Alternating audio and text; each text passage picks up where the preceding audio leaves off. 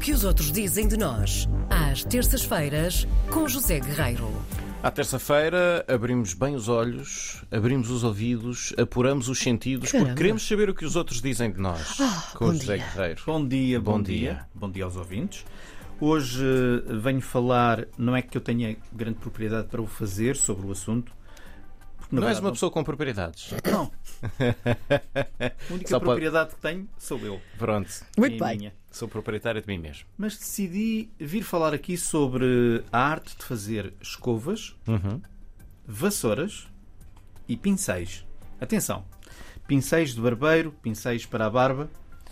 Eh, E eu falo disto porque há uma belíssima reportagem no El País sobre, sobre este assunto. Na verdade, é sobre uma loja mítica do Porto que eu não conhecia, que se chama Escovaria de Belmonte. Se fizeres uma pesquisa no Google, Escovaria de Belmonte, Já aparece saiu aqui as teclas? Cá está. é uma loja maravilhosa.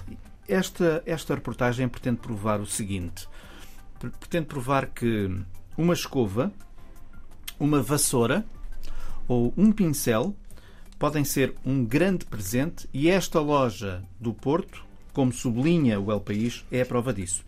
Porque trata-se de uma loja eh, de uma ofici- oficina no sentido em que as coisas são produzidas lá Uhum. e até mesmo um museu, de algum modo, porque é uma loja nascida há quase um século, portanto em 1927. Fabrica utensílios eh, exclusivos, luxuosos, aliás, alguns são bastante caros, portanto não, não são utensílios que estejam propriamente ao alcance de qualquer bolsa. E a repórter que assina esta reportagem, Ana- Anália eh, Iglesias, ela ficou fascinada eh, e resolveu começar a reportagem de algum modo crucificando, digamos assim, as novas tecnologias de higiene urbana, que é como quem diz, é, é isso que eu percebo dela, vamos lá voltar às vassouras. Muito ela, bem. ela começa assim, reparem, vou citar.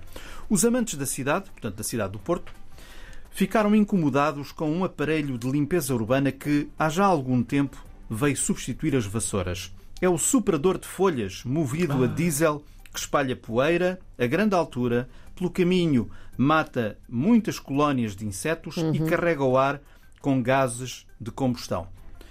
Uh, e portanto ela arranca a reportagem deste modo uh, para mais à frente se curvar, digamos assim, diante da excelência que é uma, uma vassoura. E com alegria ela própria constata, às tantas que, bem cedo no Porto, ainda é possível ver funcionários municipais de vassoura em punho, portanto, varrendo as ruas com aquelas grandes vassouras uh, feitas de, de urze.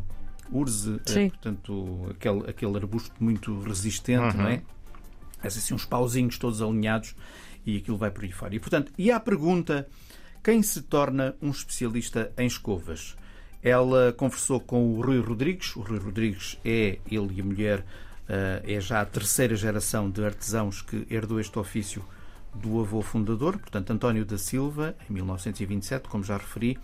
E ele destaca o trabalho único dos quatro, dos quatro artesãos que produzem tudo o que se vende naquela loja.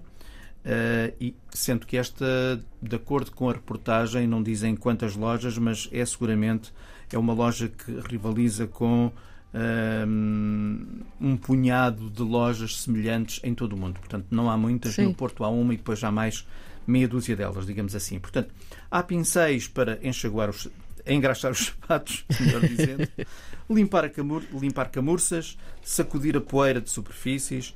Uh, há pincéis e escovas para a roupa, para tirar migalhas, há uns próprios só para migalhas, escovar cabelos, alisar barba. Depois há vassouras, vassouras bonitas, até porque esta escovaria, sendo uma loja e oficina, é também um museu, como já referi, porque nós, ao entrarmos, de acordo com aquilo que nos mostra a reportagem, há uma série de vassouras coloridas penduradas no, no teto do corredor e no interior é possível observar como é que tudo isto é, é feito.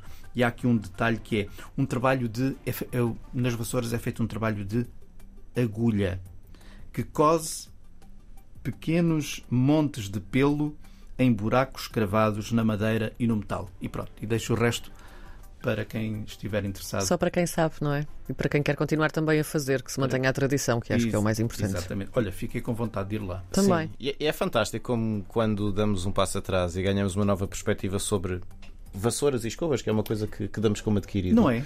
Dá uma história Mas incrível. de facto, tu vais espreitar o site propriamente dito desta loja, Uhum.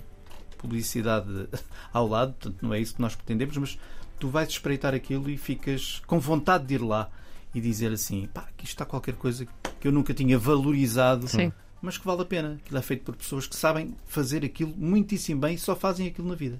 E na minha, na minha cabeça também fiquei eh, a imaginar assim uma, uma rivalidade entre lojas que fazem escovas em pincéis.